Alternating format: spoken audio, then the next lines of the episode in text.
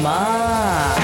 大家好，我是赵经理。火车轨道下面为什么会有很多碎石？嗯、我知时一个尊宝，现在有很多种不一样的火车列车了吗？我们今天来 focus 一下那种最复古的火车，下面这么有这样多碎石呢？其实它有很多作用的。第一，它可以分散压力，减少震动力，还有噪音。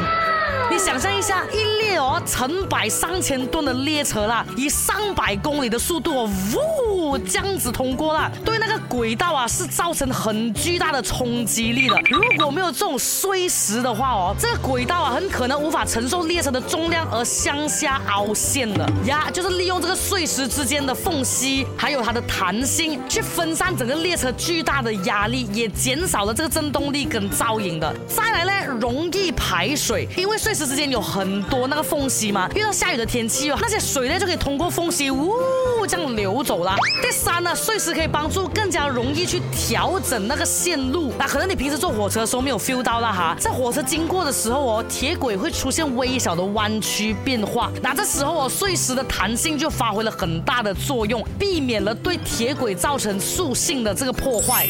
再来，容易分散高热。如果你细心的话，你就会发现到哦，这些碎石哦，呃，主主要。的材质都是特级花岗岩呐，那这样的石头哦是容易碎裂的。那列车通行的时候哦，由于车轮跟铁轨的摩擦会产生巨大的热量，这样呢就可以因为碎石的碎裂哦而吸收掉火车通过时候产生的这个高热，这样就没有这样容易起火喽，懂吗？懂吗？啊有没有想到这些小小的碎石哦有这样大的作用的？其实这些碎石有专业的名称的，啊叫做大道闸，记得啦，跟我念一次道闸。所以他不。是来白美貌的，OK。